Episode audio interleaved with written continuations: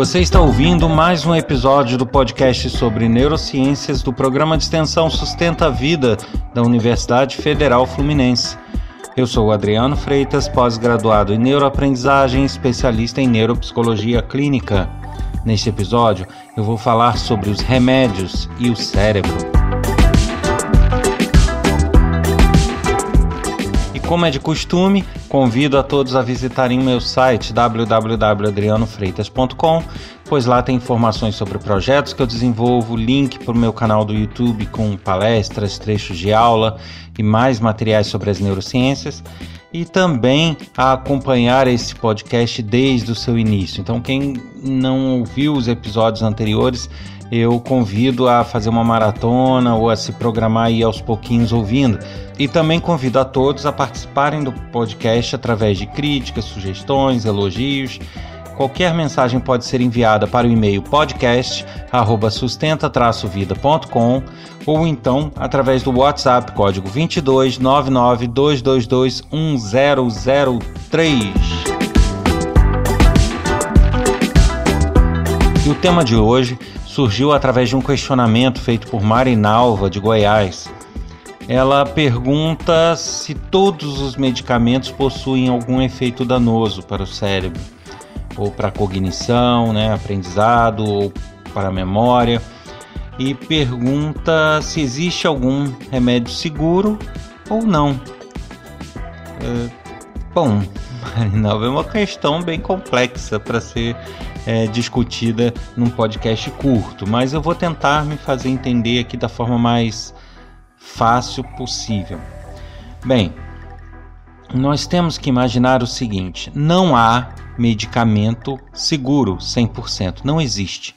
Dos analgésicos mais simples até as drogas mais complexas, é, são remédios que possuem efeitos, eles geram reações. Muitas vezes essas reações são previstas para que curem ou solucionem ou abrandem determinados sintomas ou determinados problemas. Porém, nem sempre é, nem sempre não, nunca a medicina e, e, a microbiologia é uma ciência tão exata. Então não é como a matemática, 2 mais 2 são 4 e acabou. Não é assim. Então, você tem uma substância que gera uma possibilidade ali de reações, às vezes intencionais, porém, cada organismo, cada pessoa é uma pessoa e cada é, situação é uma situação, cada patologia é uma patologia. Então, não há meios de se prever que as reações vão estar totalmente dentro do esperado para todo mundo. Então essa já é uma, um primeiro aviso aí que eu deixo. Lógico que aqui eu vou é, direcionar mais esse assunto para a questão do cérebro, da, do aprendizado, da memória e de outras habilidades, porque é de fato a minha área e é o propósito do podcast. Mas falando em linhas gerais, nós temos que imaginar que o nosso corpo, ele na verdade é uma máquina e que ela não opera com partes independentes. Então, por mais que a gente tenha olhos e que esses olhos não sejam responsáveis pela digestão de alimentos, mas a digestão de um alimento pode sim interferir na nossa visão, por exemplo, porque acaba no final sendo tudo muito interligado. Uh, então, a gente tem que imaginar que é, qualquer substância, né? É, eu até lembro aqui de uma frase bastante interessante. Eu, não, eu realmente desconheço a origem dela, precisa, mas que eu guardei essa frase porque realmente é uma verdade. Que diz o seguinte: a diferença entre o remédio e o veneno é a dose. E de fato, você pode ter um remédio muito bom para o seu problema, mas um erro na dose pode tornar ele um veneno. E isso vale para tudo, uh, é, para tudo. Então, para já introduzir aqui o assunto e demonstrar isso que eu estou falando, é uma coisa que pouca gente conhece, eu já citei num outro episódio, é, as pessoas podem se intoxicar com água. Existe intoxicação por água. Pouca gente sabe disso. Por quê? é, a, do, a, a água é tóxica? A princípio, não. Porém, qual é a, a, máxima que eu acabei de falar? A diferença entre o remédio e o veneno é a dose. Então, uma dose excessiva de água vai intoxicar. Se você é, ingerir mais água do que o seu rim consegue processar, por exemplo, você vai sofrer intoxicação e vai ter problemas sérios. Então, é, tem que se ter em mente isso, sabe? Porque muitas pessoas têm ah, a água não faz mal, quanto mais melhor. Não. Quanto mais melhor, vírgula, até a página 2. Porque se esse mais for muito mais, até a água vai te dar problema sim. Então, é, eu estou começando falando disso só para já deixar esse alerta de que não há substância, não há medicamento seguro. Nem nossa alimentação ela é segura. Por mais que tenhamos alimentos é, né, que são utilizados pela humanidade já há, há séculos, milênios, mas é, se eles forem excessivamente ingeridos, vão ter, você vai ter problemas de forma desbalanceada, uma série de situações. Então, é, para responder objetivamente sua pergunta, existe medicamento seguro? Não. Todos os medicamentos geram algum tipo de reação. O que vai interferir é o, o como está o corpo, as estruturas do corpo da pessoa, como estão, é, o tipo de patologia e o grau dela, a dosagem do medicamento, é, a, a, biologia mesmo da pessoa, né? Então, isso tudo, esse conjunto aí é que vai determinar se ele vai ser danoso ou não para a pessoa naquele momento. E aí eu vou entrar agora em questões específicas para que todos entendam. Aí focando obviamente no cérebro, que é o, o propósito né, desse, desse podcast.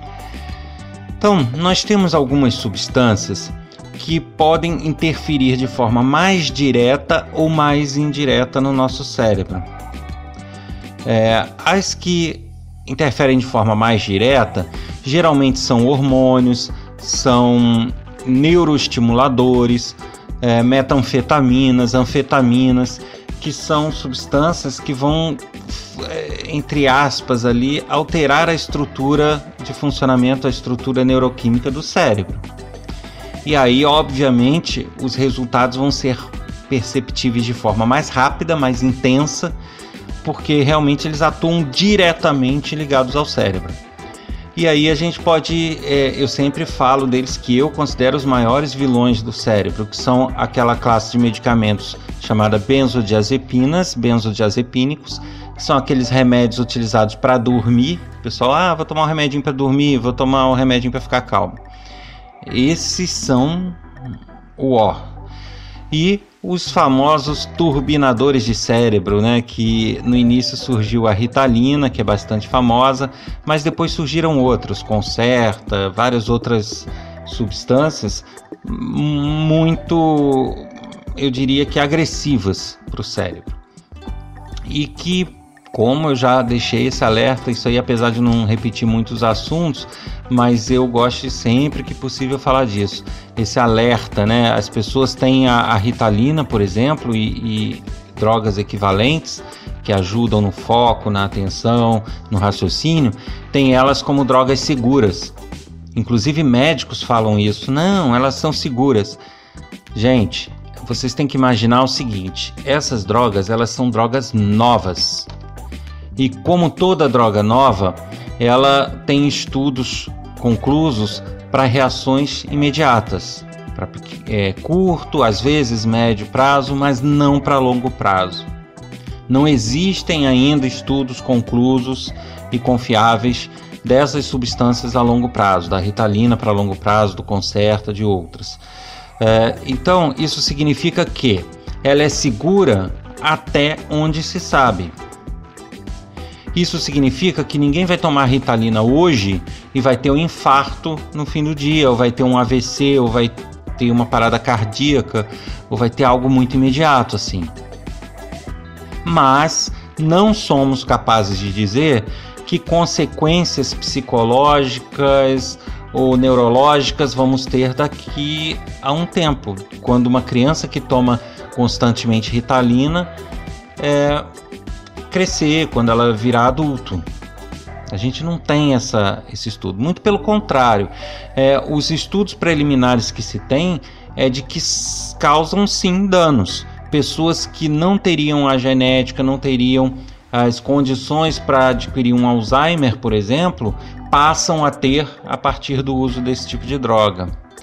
É, eu repito aqui uma informação que eu dei em outro podcast: a estrutura química da Ritalina e de outros similares é muito próxima da cocaína.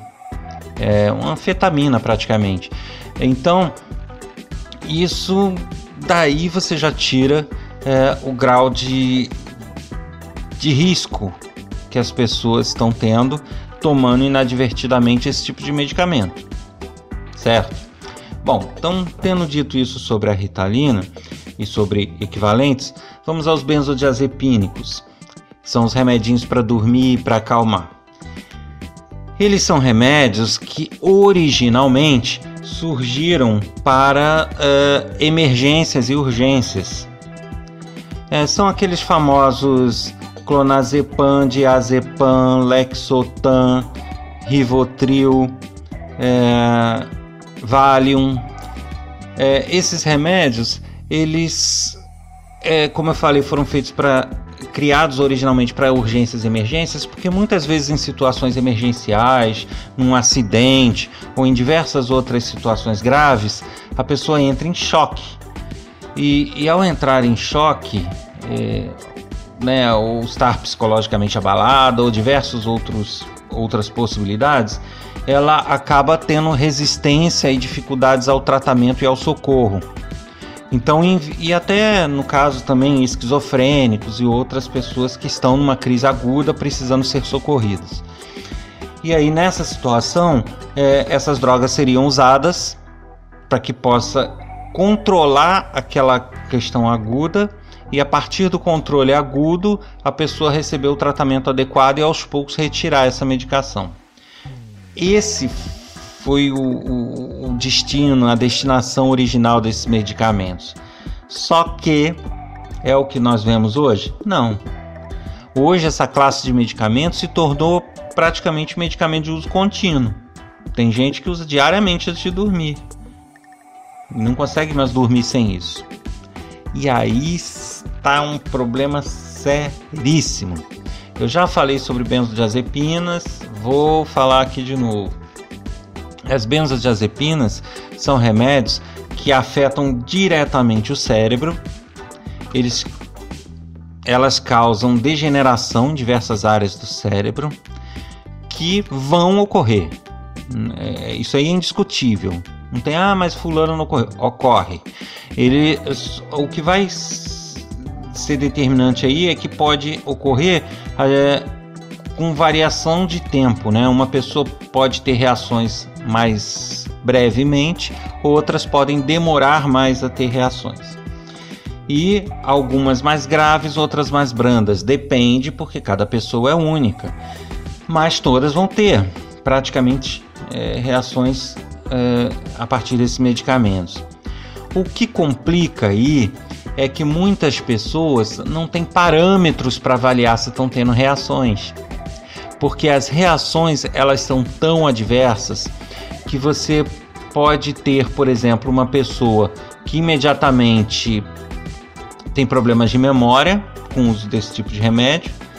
Podem ter outras pessoas que passam a ter enjoos, pode ter pessoas que têm, é, passam a ter problemas de apetite, é, problemas gastros, enfim, é, é uma série, um leque muito grande. E quando a gente fala daqueles problemas que afetam o cérebro, que aí nós estamos falando de comportamento, de memória, de aprendizagem, aí entra essa questão que eu falei, não se tem parâmetro. Porque a pessoa diz: "Ah, eu tomo toda noite para dormir um comprimidinho de Ritalina, de Rivotril, desculpa, mas eu tô bem".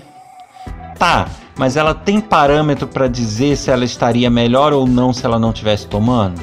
Ela não tem como afirmar isso. Então, como que você vai afirmar que ela está boa se você não tem parâmetros para dizer como ela estaria se você não estivesse usando? É, então, é uma questão bem complexa de se analisar. Agora, o fato é que remédios para dormir afetam diretamente o cérebro e degeneram. Eles não foram feitos para uso contínuo. Da mesma forma, a ritalina e medicamentos similares a pessoa tem que entender o seguinte: o medicamento ele é bom, ele é útil e ele deve ser usado. Em nenhum momento eu estou dizendo que ele não deva ser usado. Porém, ele deve ser usado em casos específicos de extrema necessidade. Não é você ir ali na, na farmácia, dar um jeitinho de comprar sem receita e tomar. É, são medicamentos que causam diversos problemas.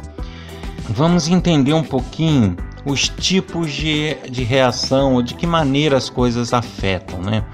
É, então, para início de conversa, a gente tem que entender que o nosso corpo ele possui estruturas, cada estrutura mais especializada em uma coisa, e todas essas estruturas estão organizadas no nosso corpo, né, de uma forma que se interagem ali para que a máquina inteira funcione. Bom, e, e essas estruturas, para que elas não sejam muito vulneráveis, muitas delas possuem mecanismos de autorregulação. O que significa o seguinte, que elas, por exemplo, uma glândula, ela gera uma certa secreta uma determinada quantidade de hormônio, por exemplo. Se você toma hormônio é, por via oral ou endovenosa e você aumenta esse nível de hormônio, você pode ter efeitos imediatos que você queria. Ok, por exemplo, tem gente que toma hormônio da tireoide para emagrecimento. É, eu, eu falo que é péssimo isso, que ninguém deve fazer, mas tem gente que faz. Só que qual é o problema disso? A partir do momento que entra um hormônio numa quantidade a mais do que o corpo precisa, desbalanceia aquilo ali, as estruturas se organizam para passar a produzir menos. Por quê? Nossa, a gente está produzindo, o corpo está com muito, não precisa produzir tanto assim. Então elas diminuem a produção. Nisso que diminui a produção, o que está entrando daquilo que você está tomando já não faz o mesmo efeito. Por quê? Porque com a diminuição do corpo, o que está entrando apenas supre o que o corpo estaria produzindo. Então fica elas por elas, fica equilibrado de novo. Aí o que, que você acaba tendo que fazer? Tomar mais quantidade. Aí você toma mais quantidade, o que, que o corpo vai fazer? Nossa, aumentou de novo o hormônio. Vamos abaixar mais a produção. E aí produz menos ainda daquele hormônio. Isso é o chamado efeito rebote. Quanto mais você toma, menos o corpo produz e mais ele precisa porque aí, se você para de tomar, o corpo já não produz mais aquela quantidade que deveria. Aí o seu corpo vai ficar em falta. Então você acaba tendo a necessidade de tomar sempre, uh, acaba de tempos em tempos tendo a necessidade de aumentar a dose e o corpo cada vez diminuindo a produção, até chegar num ponto que para. É, algumas estruturas param e depois retomam se você parar de ingerir. Outras não retomam. Tem substâncias que podem entrar em processos de falência, de, de parar mesmo de produzir. Então não é uma coisa legal. Esse é o chamado efeito rebote. É um efeito que alguns medicamentos causam. Então, por isso que tem certos medicamentos que você toma, funciona, daqui a pouco você toma já não funciona tanto, aí você continua tomando, ele vai diminuindo, diminuindo, daqui a pouco ele não está fazendo tanto efeito como ele fazia antes. Por quê? Efeito rebote. Certo? Então este é um principal efeito que a gente vai observar. E que ele é responsável, em muitos casos, pela dependência química. Porque a partir do momento que o seu corpo deixa de produzir uma substância e passa a depender do que você ingere para trabalhar direito, né? se você para de ingerir, para de funcionar tudo porque não tem a substância e aí começa você a ter problemas. Então você só passa a funcionar direito a partir do momento que você toma aquele medicamento. Em alguns casos, vai aumentando dose. Então, isso é um dos mecanismos que pode te gerar, pode te levar a um vício é, químico, né? Então, já começa por aí os problemas. Um, outros fatores que devemos observar, né? além do, do vício químico. Como eu falei, as estruturas são interligadas. O nosso corpo, a gente não tem um rim lá flutuando que não é ligado a nada e que trabalha por conta própria sozinho. Não é assim, as coisas são interligadas.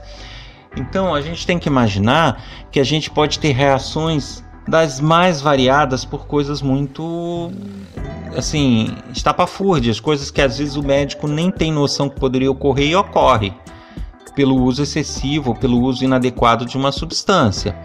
Uh, eu vou citar aqui um exemplo, por exemplo, existem algumas substâncias que ajudam a inibir a absorção de açúcar, por exemplo e que, uh, além de ajudar a inibir a absorção de açúcar, existem outras que prometem eliminar açúcar pela urina, etc, etc. Várias propagandas sobre isso por aí.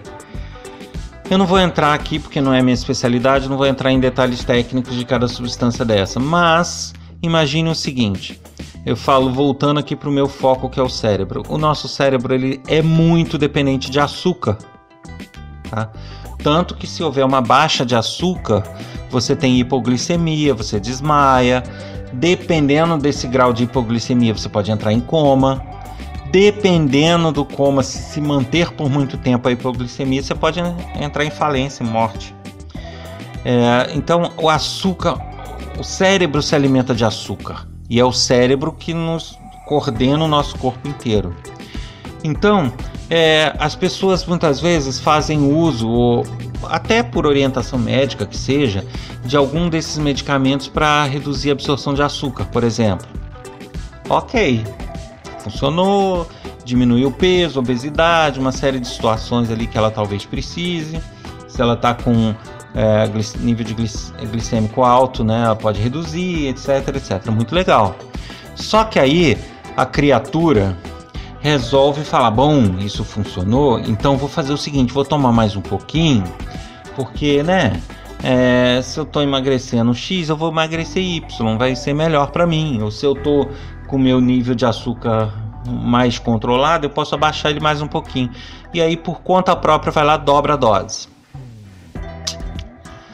Que, que vai acontecer? Ela já vai ter um nível de açúcar de glicose mais baixo do que ela deveria.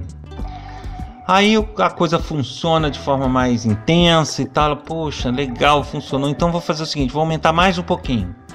Aí nisso da pessoa ir aumentando, aumentando, poxa, mas açúcar, né? Que mal vai fazer? Eu tô bem, tô bem de saúde, tô isso, tô aquilo. Cara, ela pode simplesmente começar a fazer uso de uma dose que comece a privar o cérebro dela de açúcar. Isso pode ocorrer? Pode. E aí o que, que vai acontecer? Ela às vezes toma um dia nada acontece, toma outro dia nada acontece e o nível de açúcar dela caindo. Toma outro dia nada acontece, outro dia nada acontece e vai por aí afora. Chega um dado momento que o cérebro não consegue as 500 quilocalorias que ele precisa. O que, que vai acontecer? A pessoa vai começar a ter hipoglicemia, vai começar a ter desmaios, vai começar a ter tonturas. Aí ela às vezes não liga. Pô, já tô tomando esse remédio há um mês, não aconteceu nada. Não é dele não, deve ter sido uma queda de pressão e tampa no remédio, tome remédio, tome remédio.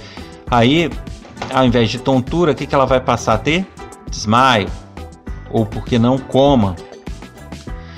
E muitas vezes ela vai parar numa, numa UTI, em coma, e os médicos não sabem nem por quê. Porque não há uma doença que gere aquilo. Há o que? A ingestão de medicamento para controle de absorção de açúcar, só que em uma dosagem errada, feito por pessoas de forma inadequada.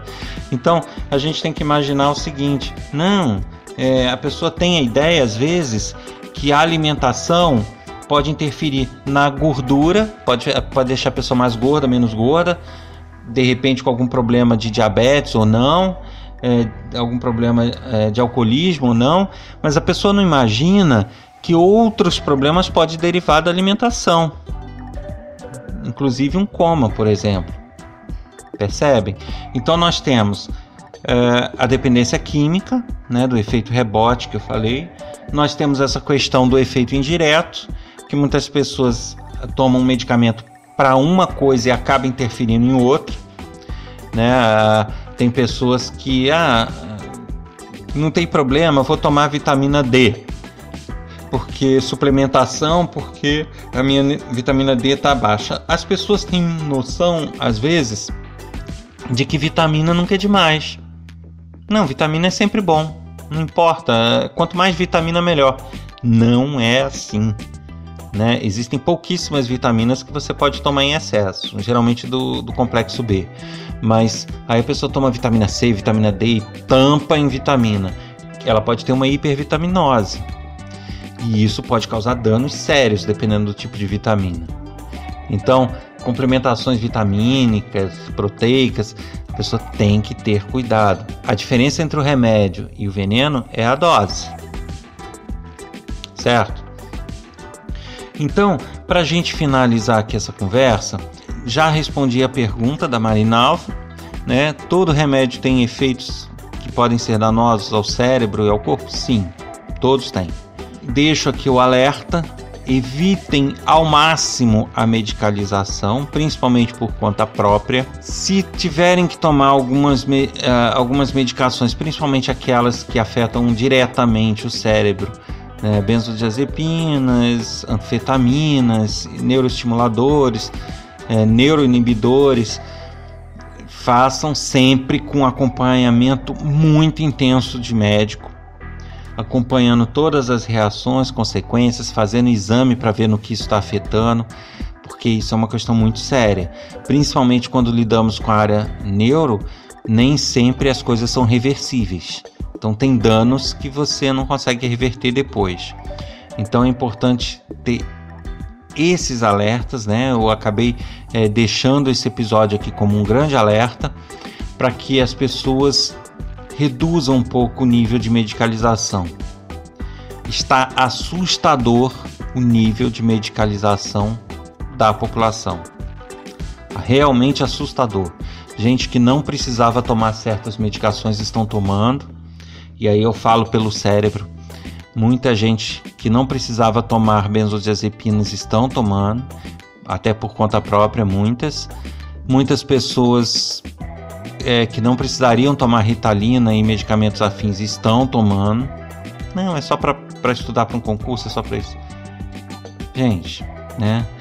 E a gente tem que entender o seguinte: é, a nossa máquina, nosso corpo, nosso cérebro, eles foram criados dentro de um padrão de trabalho, com uma calibragem, vamos dizer assim, entre aspas.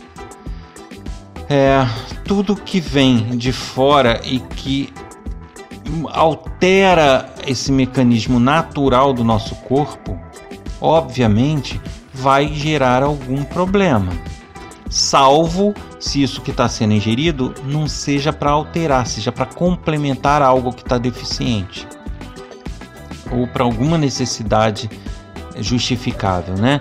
É, agora, se você vai simplesmente, ah, vou simplesmente turbinar meu cérebro, você tem que imaginar o seguinte: você tem um Fusca, aí você resolve colocar um motor de Porsche no Fusca.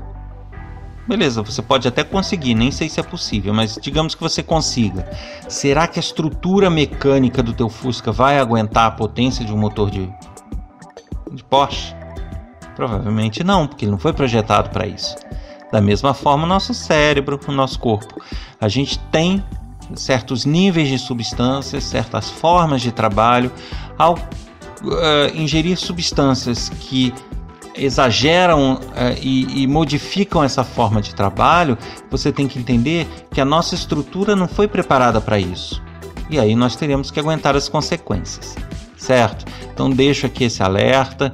Temos que reduzir o nível de medicalização, principalmente nas nossas crianças é, com relação à aprendizagem. Muitas crianças e jovens que estão tomando ritalina e outros medicamentos, às vezes até incentivados por alguns médicos, na verdade precisariam de uma adequação na sua rotina, uma educação adequada. Quando eu falo em educação, não falo escola necessariamente, falo em educação de rotina, de família, de pais Então eu acho que todo conjunto tem que ser visto antes de partir para uma medicalização.